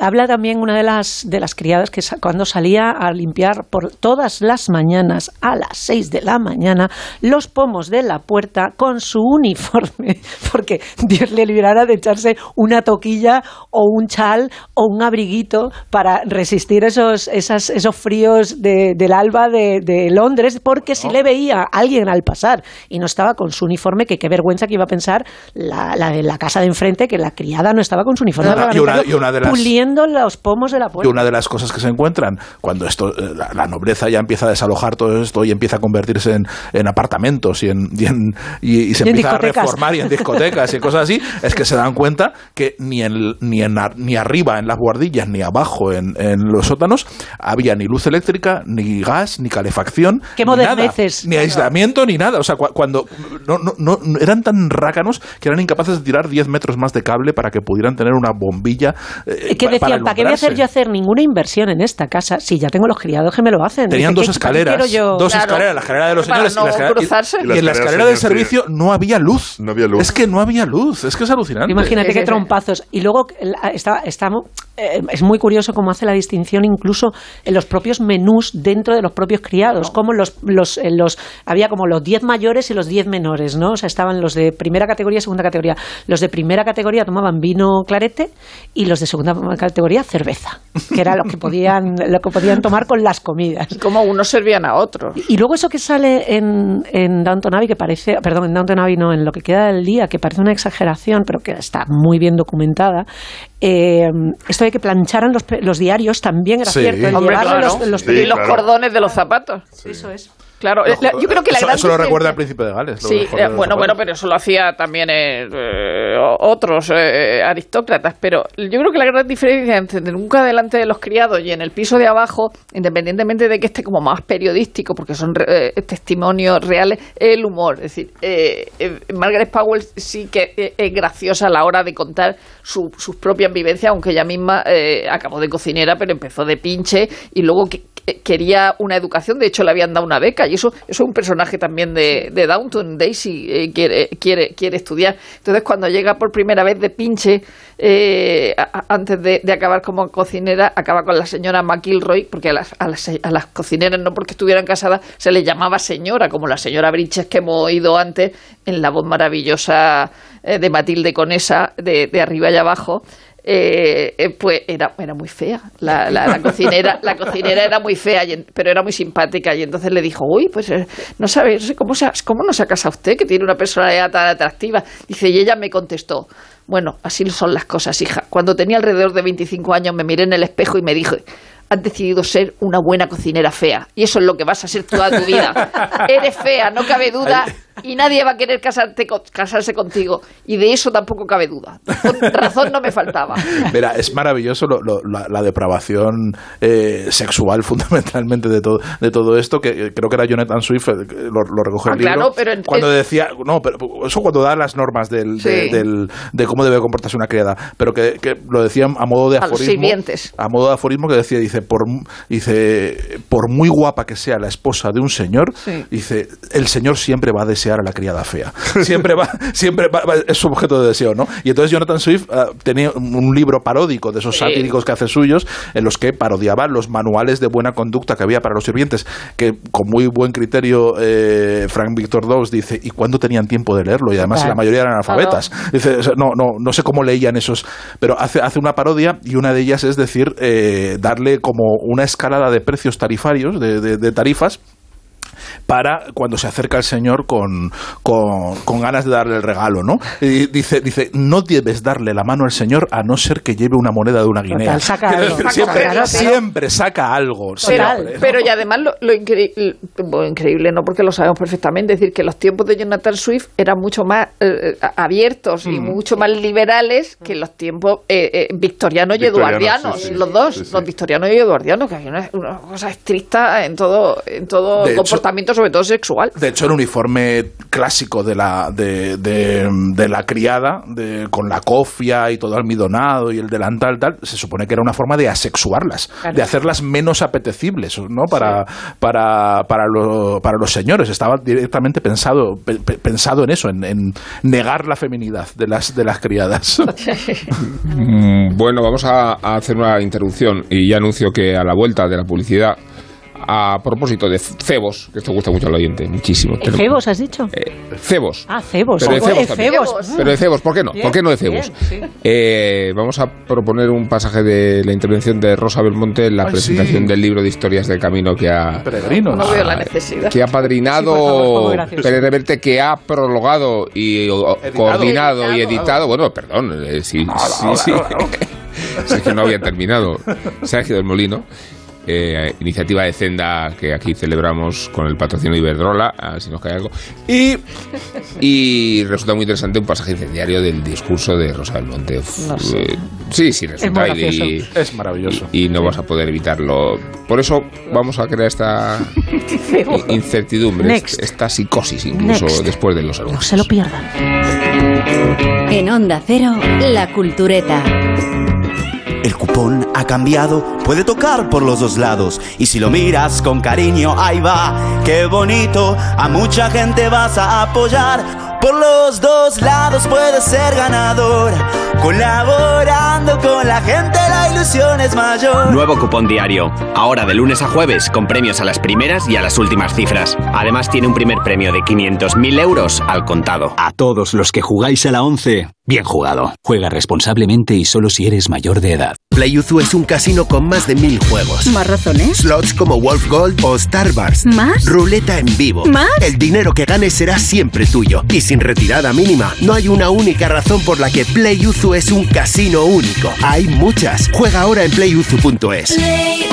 Solo más 18. Juega con responsabilidad. En Onda Cero, La Cultureta. Yo escrito sobre el Camino de Santiago sin haber hecho el Camino de Santiago, habiendo hecho cachitos del Camino de Santiago, eso sí, por la suerte que he tenido de estar en la ruta que está con Miguel de la Cuadra y tengo hasta un sello en una gorra de Panamayá que está en Roncesvalles, he estado en muchos sitios del camino, incluso llegando llegando a Santiago, o sea que no, yo no, soy negacionista del camino, como, porque ahora todo el mundo es negacionista de algo, eh, o sea, que se considera que, si no te gustan los zapatos de rejilla eres negacionista de los zapatos de rejilla, yo no soy negacionista del, camino, pero esto es como, como algunas series de televisión que yo veo que son buenas, pero que no son para mí, así como euforia, yo digo, toda esta gente drogándose todo el rato, ¿no? O sea, no, no, no, no, son cosas que sean, que sean para mí.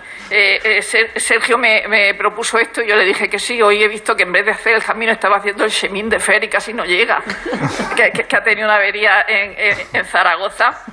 Eh, eh, hoy hablaba con un amigo que, está haciendo el camino solo y estaba en Santa Colomba de no sé qué, perdonen, creo que estaba en León, pero no, no, es que había mucho, hay mucho Santa Colomba y no me acuerdo de exactamente dónde era y me, mandaba eh, fotos de, de, memoriales, como de gente, aquí murió no sé quién. Y yo digo, hombre, es que en el camino te, te mueren también, o sea, no, no solo también te pueden violar, ¿no? Eh, por ejemplo, no me, eh, Andrés Trapiello en su, en su relato habla de, de cuando iba a la Catedral de León y veía muchos peregrinos, ¿no?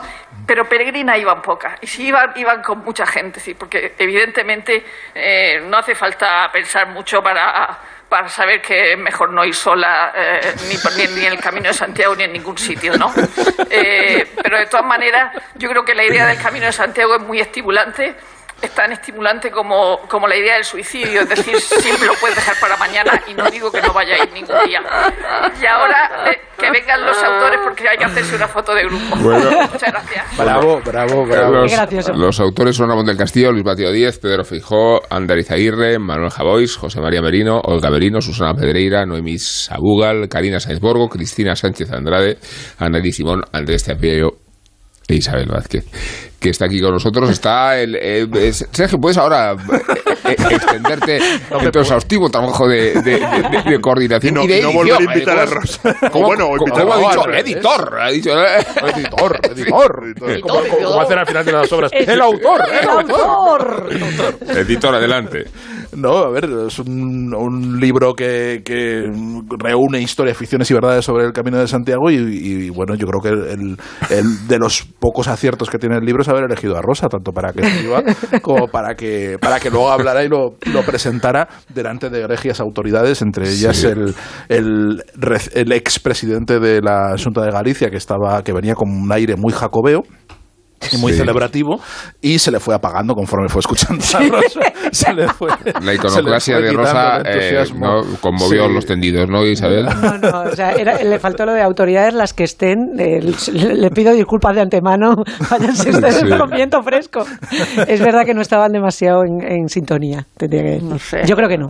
Yo creo que no. No, pero yo creo que las, las, eh, la prevención y los avisos que hacía Rosa hacia el camino eran pertinentes todos. Pero porque es que es como hace Rosa las cosas, es que es así desde su propia. Eh, yo, ya, yo ya dije que a mí me habían invitado al Sálvame Fashion Week, estaba allí.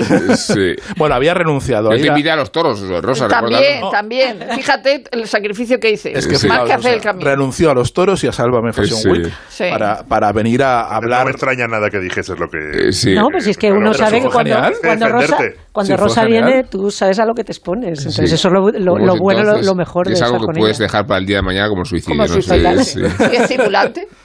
Bueno, para estimulante, para estimulante esta careta. Pantalla. Pantalla. Pantalla.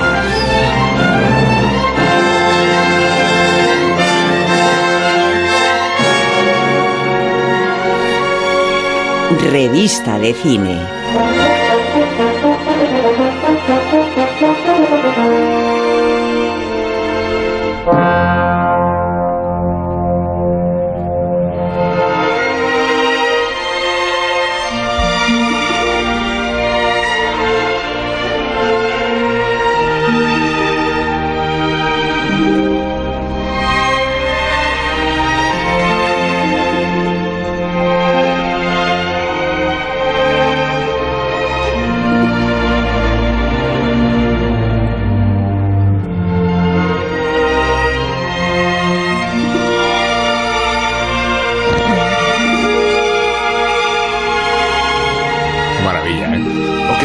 Arrancar, no quieres arrancar. No, es que nunca hemos llegado llevado tan lejos, ¿no? Yo creo que sí, alguna vez.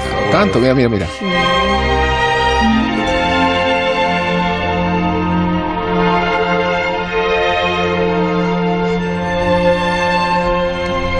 Oh. Ya se nos han dormido todos. Mira qué bonito. vuelvan, vuelvan. Ahora despiértese. Eh, mientras los alegres pajarillos eh, ambientan bueno, eh, pantallas. Quiero que hablemos de otra presentación que fue bastante llamativa porque consiguió una heterodoxia entre sus invitados parecida a la del libro de que edita Sergio Molino. Gracias, ¿Cómo se titula, Sergio? Historias del camino. Historias del camino. Yo estuve en, en Sí. ese lunes, eh, que fue la presentación Ah, del en la, en la otra, lo digo porque, porque estuvo en las dos. se- Estuve en las se- dos, empecé- No se pierde una. yo Isabel. fui al- de unir en el mismo estreno a, a, a Rodríguez Zapatero y a Mayor Oreja y a Soraya Sánchez de Santa María y a Ángel Gabilondo y No. a Yolanda Díaz y Martínez Almeida. O sea que fue una especie de ex- demostración de fuerza y de consenso, ¿no? y la Porque, infanta. y la infanta. O sea, es que- En líneas generales, no, en líneas generales. Elena. La- eh, eh, como, dice, como dice nuestra amiga Paloma Rando, la infanta estuvo comiendo con el emérito al mediodía y se fue a ver el comensal El por la Comensal. noche, que tiene toda la gracia. Lo más granado, ¿no? Se podría decir de, Es lo, de la lo, no sociedad. solamente de la convocatoria, Elena. Que ya lo la, he dicho. La- Pero, pero serio. la concordia no se medía solamente en el, en la- en el poder de convocatoria, que en este caso eh, evidentemente responde al interés por el tema, que es el comensal es la adaptación de la novela de Gabriela Ibarra, eh, que habla de la muerte de su madre y del asesinato a manos de ETA de su abuelo en el año 77, como el tema es el que es, pero también evidentemente se reunía todo el mundo allí porque quien dirige la adaptación es Ángeles González Cine eh, y, y, bueno, pues hay un, digamos una eh, afinidad Que ha sido eh, ministra de Cultura. que ha sido ministra de Cultura eh, no solamente con el tema sino también con la, con la persona que, realiza la adaptación y Ángeles pues es una persona en este te- en tema aglutinadora es verdad que, que que ahora hablaremos de la película, pero la premier fue muy curiosa porque ver de partir a... eh, porque no solamente que vinieran, es que se pusieron a hablar. O sea, es que eh, Soraya y Zapatero estaban en una esquina charlando mm, tranquilamente. Sin atender a la Sin película. atender a la película, no. Antes y después hubo bastante corrillo y, y fue una presentación muy bonita, muy agradable, porque es verdad, una, fue muy heterogénea y muy... eh, También con, con el. vol- Volvemos a la palabra puñetera talante, pero es que es verdad, con, la, con ese talante eh, elegante, sob- sobrio que, imprime la propia peli, que creo que son dos de las virtudes con las que se puede describir incluso la, la película, la adaptación. Es una. Es una adaptación muy sensata, muy, ah, muy, muy, sobre todo es muy elegante. Es, es, eh, adapta de manera muy cabal una historia muy dolorosa y no cede en ningún momento como tampoco voy a poner ejemplos, que no es, eh, no es el talante que quiero sacar hoy, eh, de otras películas que sí, de alguna manera, utilizan el tema de ETA para, um, digamos, No digo yo azuzar, la, azuzar la confrontación o, eh, de alguna manera, reescribir las realidades con, con, con, con marcas que no o, son sub- o subrayar una sujetas política, a que no es el caso. sujetas a la realidad. Yo creo que esta película es una película muy bonita, muy bien hecha y muy, eh, pues sí, muy, muy consciente de lo que está retratando y del respeto que se debe a ciertas historias. Yo creo que era, que era muy difícil, además, y, y- y me consta que les ha costado mucho. Además, a- eh, esta adaptación lleva arrastrándose ¿La hecho la propia mucho tiempo. Gabriela o la ha Han hecho hecho las dos, la hecho las dos, Ángeles eh, pero co- en sí. colaboración con Gabriela. Pero vamos, básicamente lo ha hecho Ángeles. Lo que pasa es que muy, muy en comandita con, con, con Gabriela, porque ha estado muy encima y ya, vamos, llevan con este tema muchísimo, muchísimo tiempo desde que Ángeles se, se enamoró de, de la novela que la publicó Claudio López La Madrid, el- la, eh, la pareja de Ángeles que falleció hace unos años y que, y que está homenajeada en muchos planos. Es- Esto es una, una cosa bonita que se puede ver en otro nivel de lectura. Aparecen un montón de libros, es una familia muy lectora y, y están los- las casas y los salones llenos de libros y prácticamente son todos libros que editó Claudio. Es decir, los libros están puestos ahí en, en, en homenaje que- y, es, a mí es una cosa que me, me ha conmovido. Un detallito muy, muy emocionante, muy elegante, muy, muy medido. ¿no? Eh, por cierto, que, que se me olvidará luego antes, que hemos tenido la, eh, la intervención de Rosa en el, en Sí. el, en el este, gracias a lo- al buen hacer de Leandro Pérez de, de Zenda, que nos, que, nos, que nos ha pasado de matute el material, nos ha pasado de matute la- Que no quede nada sin, de verdad, que no quede nada sin Atribuir recordar. mérito a quien corresponde. o sea, claro, aquí hay, que- hay que, hay que- No, hay que no me acreditar. gustaría, no, nada me gustaría menos que del programa saliéramos con la idea de que alguien ha podido quedarse desconsiderado. No, no, no, no, no. Aquí La promoción. tenemos, tenemos aquí eh, muy, muy presente a la gente que nos paga cosas. Y desde aquí hacemos una No. convocatoria, una llamada, a ver si. A ver, el, com- el comensal eh, me parece que era una película difícil, muy difícil, porque Sí. la, la- la novela es muy literaria y muy meta, y muy y esas novelas son muy difíciles luego de, de- de trasladar a la, a la narrativa cinematográfica y creo que tenían ah, los principales problemas para poder llevarlo a cabo tenían, tenían que ver con encontrar ese tono, con con encontrar esa, esa fidelidad y a mí me parece que el resultado es sobresaliente, de verdad. Me, me ha gustado mucho y me gusta más cuanto más la pienso. Me mm. parece que es una película tan sobria, con unos planos tan eh, que parecen bodegones, tan, tan fijos, estáticos, tan eh, está tan, tan bien marcado con la fotografía el, la parte de la, de la trama que transcurre en el año 77 y la, y la que transcurre en la, en la actualidad, con dos muertes. hay, hay, dos muertes entrelazadas, la muerte de la, de la madre de, de, Gabriela, que no se llama Gabriela, en la película se llama Itziar, tiene, tiene otro nombre, y del abuelo, eh, De, Javier, de, el, secuestro y el asesinato,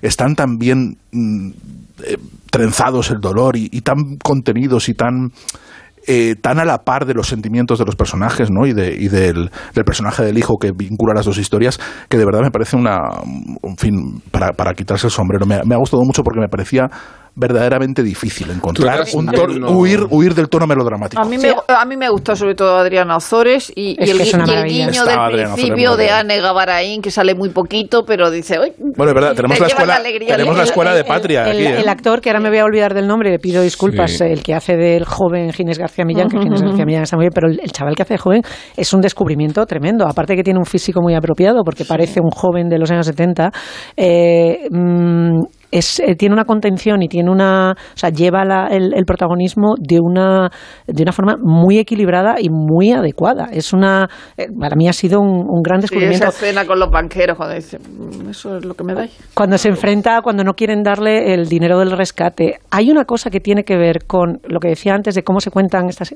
historias. No se hace desde, ni siquiera desde un reproche excesivo. Es una narración que cuenta un sufrimiento personal. No es un sufrimiento en el que se vaya a confrontar, que se vaya a confrontar a la acción del otro lado. Simplemente está poniendo eh, en, términos dramáticos lo que es una vivencia personal, una persona que durante toda su vida independientemente de que cese la violencia o no cese, va a estar mirando encima, por encima del hombro o se va a echar al suelo para ver si le han puesto algo debajo de las ruedas.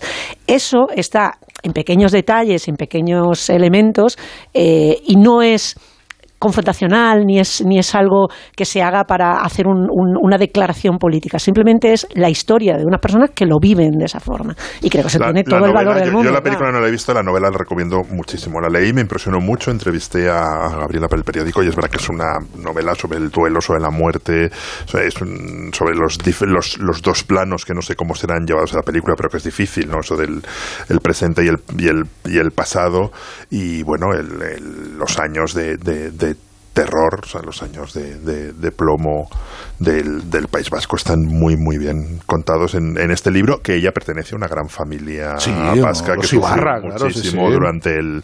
Durante la abuela fue alcalde de Bilbao. De, ETA, y es una gran novela. Y yo sí tengo muchas ganas de, verla, la verdad, porque a diferencia de lo que le he dicho alguna vez, a mí sí, cuando me gusta mucho un libro, me gusta verlo llevado, al cine. Siempre, He tenido, siempre he tenido esa curiosidad y espero irla a ver al cine estos días. Nos decías eh, Guillermo, el abogado de Lincoln, ¿de qué, se trata? Pues el abogado de Lincoln es un primo Lincoln de... es coche, ¿eh? Es, es, es, un primo de... El Lincoln, sí, el abogado Lincoln de Lincoln. Eh, iba a decir, el Lincoln Continental. Es, es, un primo de, de, Harry Bosch, pero no, es un hermanastro de Harry Bosch en el sentido literal. Es eh, eh, Michael Connelly, tiene dos personajes, Harry Bosch, del que estamos siguiendo la serie con pasión en Amazon, y luego tiene otro... Sí, otro extraordinaria, ¿eh? Extraordinaria. La serie Legacy, de verdad, extraordinaria. no, digo, pero no soy yo. Vosotros sí, nosotros estamos muchas ¿eh? pistolas. Eh, y, su hermanastro es, es, el abogado de Lincoln, que de hecho en alguna novela se, se cruzan, que es un, un abogado de, de, casos de homicidios, somos un abogado penal, y tiene bastantes similitudes. Retrata muy bien Los Ángeles, es una buena serie de, de, ¿eh? juzgados, es muy entretenida, está muy bien hecha y está muy bien rodada, y, y describe muy bien además todos los personajes que rodean a los casos. Yo todavía no la he visto entera, pero cada personaje lo, gracioso del coche es que él, eh, eh, él, trabaja en el coche. Él trabaja en el coche, claro, no, tiene, eh, oficina. No, es que tenga solo uno, es cuando se ve el, garaje y se ve la, docena de coches que tiene ahí, entonces trabaja de, en el coche, entonces contrata en el primer capítulo, ya contrata a una tía, la que ha tenido que defender la contrata de, de choferesa. y entonces trabaja en el coche, por eso es. Y además es que las, las, pelis de abogados, o sea, las series de abogados, con que sean un poco buenas, ya son estupendas. Sea, es, de estas. yo soy cero exigente. Desde que de niño veía la ley de los ángeles, no, no veía arriba y abajo, pero la ley de los ángeles me encantaba. Ya las, las series de abogados, si hay juicios, y un juez hay sabio y no sé qué, pues ala. Fíjate qué hilazón tan, tan gracioso voy a hacer. del abogado de Lincoln a. de Truman con amor. De Truman con amor. Yo, no lo Yo solo he visto, sí, sí. es, que estoy, yo solo he visto y no sabe ni lo que ve. Rosa ya no sabe ni lo que ve. No me estoy acordando porque hace como tres semanas. Pero esas de las que se inventa Rosa, ¿no? no, no, no, pero la gracia era de Lincoln a Truman. Los, los, los... Soy con los presidentes, ¿eh, Lo acabo de coger. Muy bien. Estoy muy gracioso. Sí, parece un Nacho que no tiene acceso a este programa. Los hermanos, voy a decirlo como se escribe, Maisles. ¿Cómo demonios se dice Maisles? Los de... Eh, los de la... Pues dilo con tus propias palabras. Se llaman Maisles con Y, pero yo no sé cómo se dice. bueno, pues Maisles. Los hermanos Maisles son muy amables. Bueno, pues... antes de Grey Garden, antes de Grey Garden, hacen un, ¿eh? un documental con Truman Capote muy corto, es muy cortito, ¿eh? es, muy cortito. Sí. Entonces, eh, de Truman como amor es la dedicatoria que le hace al, al, documentalista. Bueno, son tres, son los dos hermanos y otras, otras chicas los que lo hacen en el, en el libro A Sangre Fría y fundamentalmente son grabaciones de Truman Capote de la época y desde luego está hablando de A Sangre Fría. Esto es mentira. Como hizo A Sangre Fría, como hablaba con los asesinos. decir, no, o sea, no, es Truman, el presidente es Truman Capote. es Truman Capote. Es una pena. Es Truman, el de Truman Show. Yo creí que era el de Truman Show. No, es muy interesante y muy corto. Y muy, corto. muy interesante. A propósito de Truman Show ha sido la imagen del 75, eh, el, el 75 edición del Festival de Cannes, que concluye ya que ha sido durante toda esta semana, en la que se han presentado un montón de cosas que intentaremos hablar las próximas semanas, algunas ya incluso están disponibles en plataformas, pero que no nos han cabido en estos programas. Pues es el año 75 del Festival de Cannes. Nos ocuparemos en otro momento. Eh, es, una, fecha redonda que solemos Que JF quiere intervenir, JF quiere intervenir, quiere hacerlo además, tiene una percha extraordinaria a sus efectos, porque vienen los Rolling Stones que actúan el 1 de junio en el Templo del Fútbol, o sea, en el Wanda Metropolitano. Así que vamos a escuchar que nos cuenta a propósito de este grupo ya consolidado.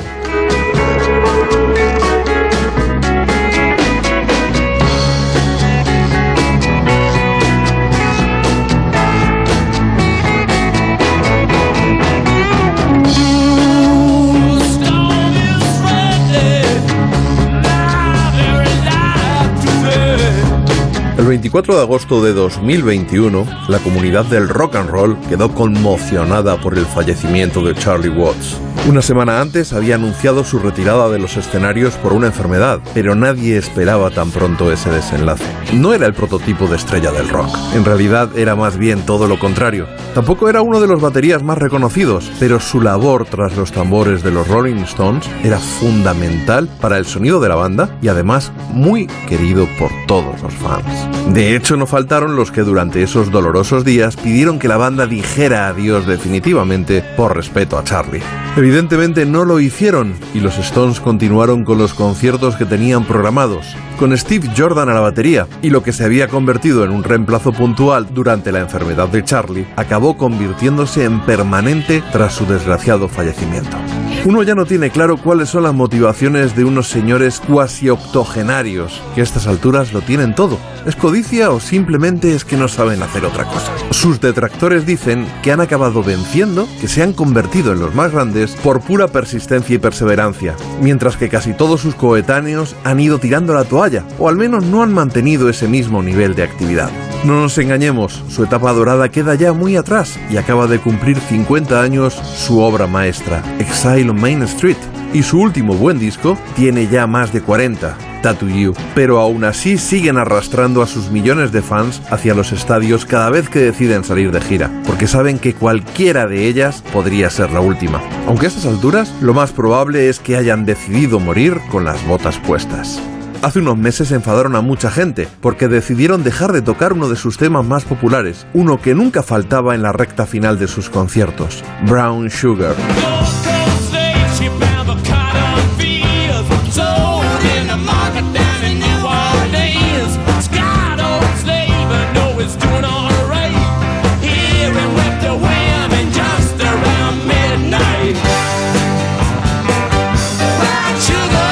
Lo cierto es que su letra siempre había generado controversia. Es una canción que habla sin tapujos de sexo interracial, mezclado con drogas duras y, para acabar de rizar el rizo, referencias a la esclavitud. De hecho, Mick Jagger llevaba lustros diciendo que sería incapaz de volver a escribir una canción así, pero ha sido ahora cuando ha considerado oportuno dejar de interpretarla por si pudiera ofender a alguien. Pero hablemos del presente. Los fans españoles llevaban semanas nerviosos porque el 1 de junio arranca la gira europea en el Wanda Metropolitano. Eso sí, muy pocos esperaban que ayer fuera a producirse su llegada a la capital. Un avión con esa mítica lengua en el fuselaje aterrizó en la T4 y ellos saludaron desde la nave antes de descender por la escalerilla. La seguridad manda y por eso no les aguardaba una multitud como antaño, solo esperaba la Guardia Civil y una docena de fotógrafos que inmortalizaron el momento.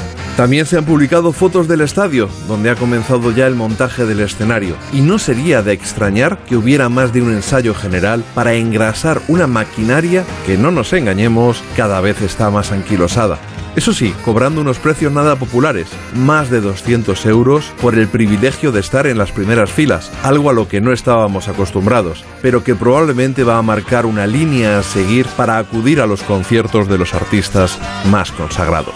No deja de ser una injusticia para los fans más fieles pero menos pudientes, que antes, aguantando una noche en vela, tenían la posibilidad de ver de cerca a sus ídolos pagando lo mismo que los demás. Porca miseria.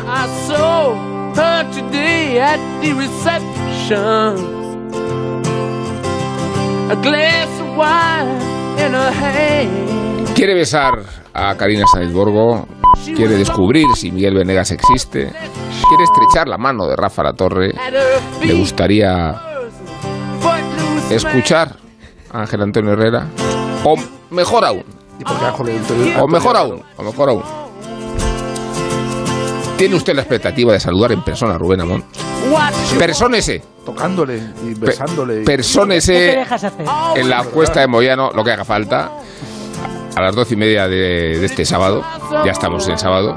Persónese y asistirá a una interesantísima conversación sobre fútbol y literatura, por tanto una conversación breve, dado que el, fútbol y la literatura tienen una relación bastante precaria, solo superada acaso por la del cine, por cierto no hay grandes películas de, fútbol. Evasión o Victoria. Yo Acabas de decir la, única que nos sale, que es la, única que nos sale cuando hablamos de Ray Liotta, a quien mandamos un homenaje póstumo. Pero, si ahora lo raro es el escritor al que no le gusta el fútbol. No sin antes, es verdad, no sin antes, no sin antes agradecer a Felipe Mateo su presencia. Eh, a Irene Ramírez también, que se ha personado aquí de forma insólita, y sobre todo a Nacho García, eh, que ha sido el responsable de que este programa salga también pese a lo mal que lo hacemos nosotros. Eh, Rosa, Sergio, Guillermo, Isabel. Adiós, adiós, adiós. nos estamos hundiendo. Son las 3 y un minuto.